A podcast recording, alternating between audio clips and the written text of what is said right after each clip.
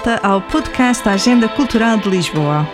Neste episódio, a realizadora Catarina Vasconcelos fala-nos do filme A Metamorfose dos Pássaros, que chega aos cinemas no dia 7 de outubro. Eu, eu achei que era profundamente injusto uma pessoa morrer duas vezes. Perguntámos a três talentosos ilustradores portugueses o porquê de terem escolhido a banda desenhada como forma de expressão artística. É um género muito completo e muito especial. E é algo que é mágico. Sempre me atraiu. E vamos até ao Teatro São Luís, onde a diretora Aida Tavares nos apresenta os destaques da nova temporada. É um lugar privilegiado de questionamento, até porque está aqui paredes meias com apito. É? Pelo maio, o músico Pedro Joia deixa-nos uma sugestão de leitura. É um livro completo a todos os níveis. E nós destacamos alguns eventos que acontecem por estes dias em Lisboa. Eu sou a Susana Araújo e este é o Frente de Sala.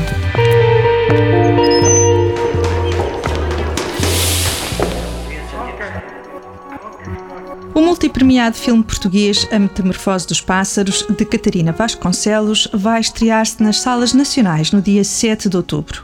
Nós falámos com a realizadora sobre o filme, que conta a história de amor dos avós e a morte da avó paterna, que ela nunca chegou a conhecer. Foi uma conversa com o pai que nasceu a vontade de avançar para este projeto íntimo que mantém viva a memória da avó Beatriz.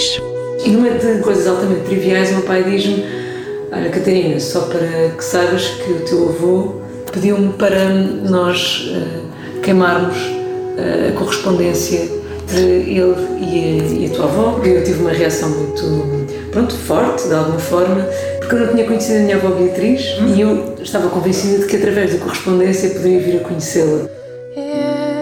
Esta canção é só para fingir. Ainda bem que tivemos a conversa, porque eu acho que essa foi, foi, foi a semente, de alguma forma, para o filme, porque eu, eu achei que era profundamente injusto uma pessoa morrer duas vezes. Havia a morte física de Beatriz e havia agora esta morte mais quase literária, palavras que lhe tinham saído das, das mãos. E então comecei logo a pensar que queria fazer alguma coisa sobre Beatriz, eh, sobre quem tinha sido esta mulher. Durante dez dias não consegui dormir e passei as noites todas no quarto dele. O Pedro foi preso pela PIDE. A descoberta começa com entrevistas aos familiares, tão importantes por aquilo que revelam como pelo que deixam adivinhar. O tempo longo de execução do projeto e os segredos que ficam por revelar acabaram por criar o distanciamento necessário que permitiu à realizadora saltar da realidade para a imaginação. O resultado é algo diferente do que tinha inicialmente previsto. Conta-nos Catarina Vasconcelos. Eu senti que eles foram altamente generosos mas que existiam coisas que não me contavam. Houve uma altura que eu achava que era um enorme segredo e depois percebi mais tarde que isto era só como as famílias são. As famílias são, são coleções de segredos.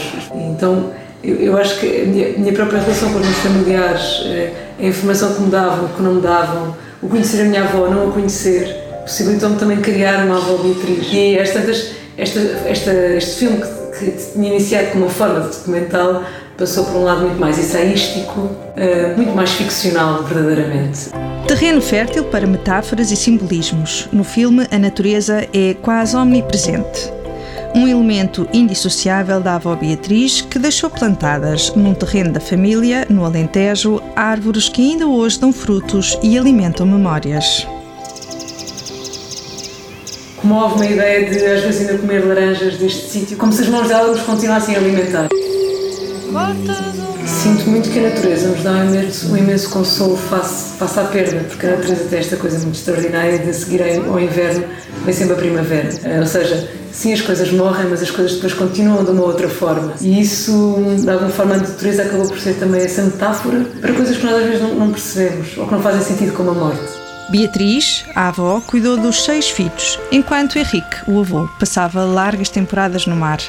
No filme, Catarina Vasconcelos retrata o que diz ser uma história banal, verdadeiramente pessoal, mas que toca a muita gente. Em tailandês, Mai. Em português, Mãe. Nunca falavas de ti. Falávamos sempre de mim. Eu tinha tanto para te perguntar. Tenho tantas dúvidas sobre tantas coisas.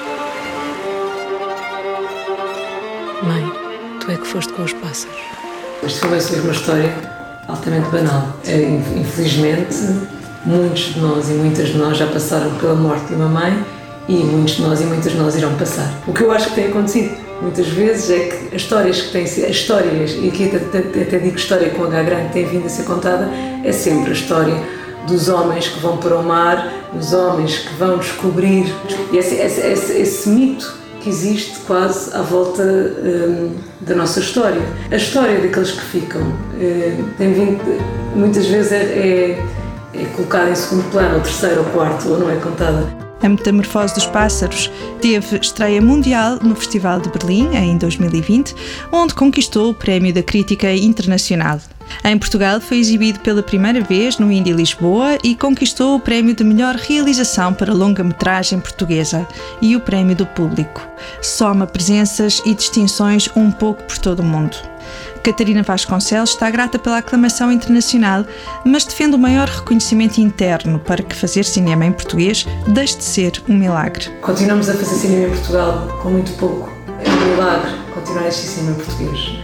O que nós gostávamos mesmo mais era se calhar haver um reconhecimento cá dentro. O reconhecimento lá fora é maravilhoso, mas precisamos depois que esse reconhecimento também fosse visto cá dentro. Pelas políticas culturais que ainda não existem, pela defesa do cinema português, cinema de autor ouvimos Catarina Vasconcelos.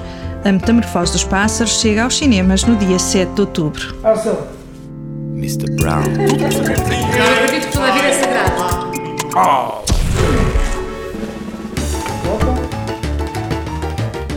Desenhos originais, fotografias e várias obras criadas por Hergé, o autor de Tintin, estão em exposição na Fundação Carlos Gulbenkian até janeiro do próximo ano. É a primeira mostra em Portugal dedicada a Jorge Remy, o nome real por trás do famoso pseudónimo. Apresenta vários tesouros do Museu RG de Louvain-la-Neuve, na Bélgica, e é uma oportunidade para conhecer as diversas facetas deste autor incontornável. Mais para o final do mês, a partir do dia 21, a banda desenhada volta a estar em destaque na área metropolitana de Lisboa. Desta vez com o Festival de Banda Desenhada da Amadora, que desde 1989 distingue autores portugueses e internacionais. Entre a longa lista de premiados estão os talentosos Bernardo Mager, Fábio Veras e Joana Afonso, com quem falámos para perceber o que os levou a escolher a banda desenhada como forma de expressão artística. Fábio Veras, autor de Jardim dos Espectros, editado pelo Escorpião Azul, fala-nos de uma paixão inexplicável por esta forma de arte que considera muito completa. O que me fez apaixonar mesmo pela banda desenhada é uma coisa que não consigo explicar. Aconteceu. Podemos dizer que a banda desenhada é literatura, podemos dizer que é uma espécie de quase cinema porque tem imagens. Podemos, por exemplo, representar os sons através de onomatopeias, podemos representar o movimento através de linhas eh, de movimento que são desenhadas nos painéis. Eh, tem o texto, tem diálogos, é um género muito completo e muito especial e, e, guardo muito carinho por ele. Bernardo Mager, que ilustrou, por exemplo, Doti Negra, obra escrita por André Oliveira e editado pela Polvo, realça a liberdade criativa e a capacidade da BD em contar histórias de forma diferenciada. A banda desenhada sempre, sempre me atraiu, talvez por ser das linguagens que eu tenho acesso, que é, é possível fazer de uma forma, de uma forma bastante eh, individual, ou seja, mesmo que seja trabalhar em equipa, equipas relativamente pequenas, comparando com cinema, comparando com, com televisão, e ao mesmo tempo é uma forma de contar histórias que de alguma forma pode existir na ilustração, mas, mas, é, mas de uma forma completamente diferente. Eh, permite uma ligação diferente, permite uma leitura que, se alonga no tempo, enquanto que na ilustração um, uma pintura é uma, uma coisa que se observa em momentos. Joana Afonso, professora, ilustradora e autora premiada, conta como desde sempre encontrou na banda desenhada uma forma de expressar aquilo que sente. A banda desenhada para mim é uh, consigo deitar as coisas cá para fora muito rapidamente, algo que provavelmente não aconteceria se fizesse em animação, se fizesse em cinema ou se, pronto, escrevesse, que foi algo que também não. Mas uh, eu acho que a banda desenhada aqui tem um, uma data de sensores que acabam por ser uh, muito felizes e para uma pessoa pode ver para além do que está lá uh, desenhado e, e, contado. Por isso foi algo natural para mim e é algo que é mágico. Conhece melhor estes e outros artistas de banda desenhada na nossa revista de outubro. Frente É uma referência da guitarra em Portugal e o seu último disco, Zeca, é uma homenagem à obra de Zeca Afonso e nós não o podíamos recomendar mais. Neste episódio é Pedro Joia quem lhe deixa uma sugestão cultural. A sugestão que eu gostaria de dar era, neste caso, literária, e é um livro do fantástico Geógrafo de França, grande historiador de arte e grande lexicógrafo também. E o livro tem como título Lisboa, História Física e Moral. E é uma resenha histórica e artística da cidade de Lisboa, enfim, desde o tempo dos fenícios até, até o século XXI. E é um livro completo a todos os níveis e é uma delícia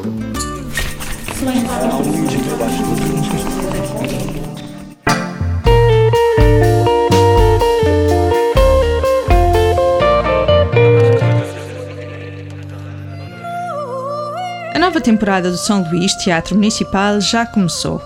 Há muito teatro, dança, música, leituras e instalações para ver e ouvir. A programação iniciou com Pais e Filhos, o novo espetáculo de Pedro Penin, e aposta em grandes ciclos temáticos para questionar e refletir sobre a sociedade. Quem o diz é a diretora artística Aida Tavares. É uma temporada que pensa muito no questionamento, não é? Quando nós olhamos para o espetáculo do Pedro Penin, questiona a questão da parentalidade e da questão da família hoje em dia, o que é que isso representa, o que é que quer dizer ou quando olhamos também para as duas peças, por exemplo, do ciclo de identidades que o Teatro do Vão vai trazer, uma com a encenação do Daniel Borjão e outra com a encenação do João Vilas Boas, são duas peças de facto de questionamento sobre aquilo que é a atualidade, ou mesmo quando tu olhas para um espetáculo como a Má Educação de Inês Barão e de Miguel Fragata no, no eixo da programação mais novos, que questiona a questão da educação, não é? Porquê é que se educa, como se educa, para quê? E, portanto, é o teatro, no fundo, como um lugar profundamente de questionamento e um lugar político, onde essa reflexão deve ser, deve ser colocada. E é também um teatro como lugar de memória. O ciclo Recuperar o Corpo, dirigido por Miguel Bonneville, vai apresentar sete solos marcantes da performance em Portugal. São espetáculos de Carlota Legido, Maria Duarte e João Rodrigues, Odete, Rita Só e Mónica Calha, Sónia Batista, Tiago Barbosa e Tiago Vieira artistas que foram marcadamente uh, fundamentais naquilo que é a estruturação da performance e do teatro em Portugal e esse é um lado da programação que reflete um bocadinho sobre a memória um, e dar a oportunidade de facto a uma nova geração de olhar para estes espetáculos e, e perceber a importância que eles tiveram. Uma grande aposta da temporada está reservada para o próximo ano. O ciclo Mais um Dia é uma celebração fundamental dos 48 anos do 25 de Abril. Um momento carregado de simbolismo num teatro que tem também muitas histórias para contar, explica Aida Tavares no dia 25 de abril de 21, como, como referi, simbolicamente teremos mais um dia em liberdade do que aqueles que vivemos em ditadura. E isto deve-nos trazer também para um lugar de reflexão. Hoje em dia, sobre as questões da liberdade e da própria democracia, temos três grandes espetáculos já programados uh, neste ciclo, digamos assim, sobretudo neste teatro onde muita coisa aconteceu, não é? É um lugar privilegiado de questionamento, até porque está aqui paredes meias com a PID, não é? Portanto, nesta rua, neste espaço aconteceram muitas coisas que é importante revisitar e perceber porque é que eles aconteceram. Estes são apenas alguns destaques da nova temporada de São Luís, que conta com muitas mais estreias teatrais e vários concertos e homenagens. O melhor mesmo é passar pelo site do teatro e conhecer toda a programação. Frente de sala. A primeira Bienal de Joalharia Contemporânea de Lisboa já começou e até 20 de novembro pode visitar muitas das exposições deste evento que convida a refletir sobre o corpo, o medo e a proteção.